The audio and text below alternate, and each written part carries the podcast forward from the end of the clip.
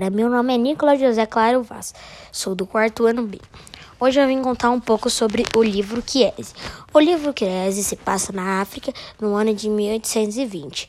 O Chiesi nasceu em 1820. Na língua do povo, Lubá significa alegria. O avô dele era ferreiro. Aí ele tinha um lugar secreto que nem mesmo a avó dele conhecia.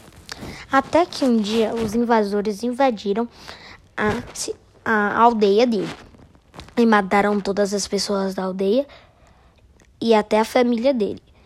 Ele achava que ele era a única pessoa do mundo, que ele ficou sozinho na aldeia. Ele foi a única pessoa que não, mat que não mataram.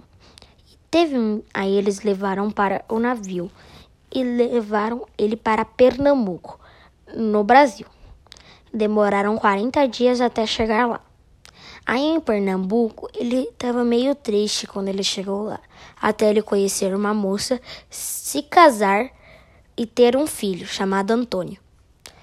Até, até ele ser vendido novamente para uma, um fazendeiro na, em Campinas, São Paulo. Ele, ele tinha muito, muitos amigos lá. Ele trabalhava como, como escravo.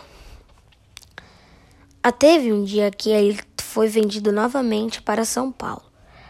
Aí um, um presidente que pegou a liderança pegou a liderança de São Paulo declarou que todos tinham direito, até os negros, que ele era negro.